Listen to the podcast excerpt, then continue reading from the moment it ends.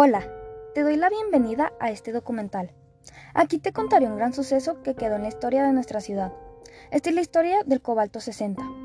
Bueno, iniciaremos este viaje en el año de 1977 con Albertardo Temos, pues compró de manera ilegal una máquina que sería usada para el tratamiento de los pacientes con cáncer en el Centro Médico de Especialidades de Ciudad Juárez.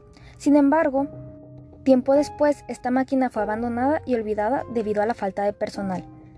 Meses más tarde, dos hombres, Vicente y Ricardo, se encontraron con esta máquina y se les fue regalada como fierro viejo. Debido a esto, ellos la llevaron a un yonque para venderlo por partes. Sin embargo, ellos no sabían que la máquina desprendía material radioactivo, que fue contaminando todo el camino. Entonces, al vender el fierro de aquella máquina como material de construcción, se fabricaron varillas y alrededor de 300 casas.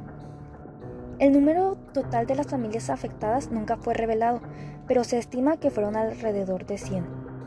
Cuando finalmente investigaron qué había ocasionado tantos problemas, mandaron a enterrar con plástico y cemento este material en las dunas de Samalayuca sobre un acuífero.